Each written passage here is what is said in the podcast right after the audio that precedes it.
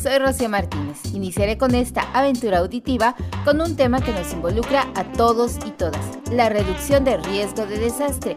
Porque, ¿quién no quisiera tener una bola mágica que nos diga cuándo, dónde y de qué magnitud se registrará un sismo para así ponernos a salvo? La reducción de riesgo de desastre no es una bola mágica, pero sí son herramientas que nos permitirá saber qué hacer para disminuir nuestro riesgo.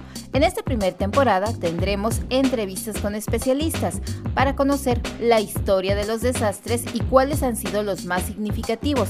Por ejemplo, si eres de México, seguramente recuerdas el sismo de 2017 y si vives en Oaxaca, México, seguramente tienes recuerdos del huracán Paulina en 1997. Además, abordaremos por qué es importante que ciudadanía y gobierno trabajen en el tema de reducción de riesgo de desastre, para así conocer con qué capacidades contamos para enfrentar los riesgos. Así, vamos a iniciar juntos y juntas este podcast de reducción de riesgo de desastres.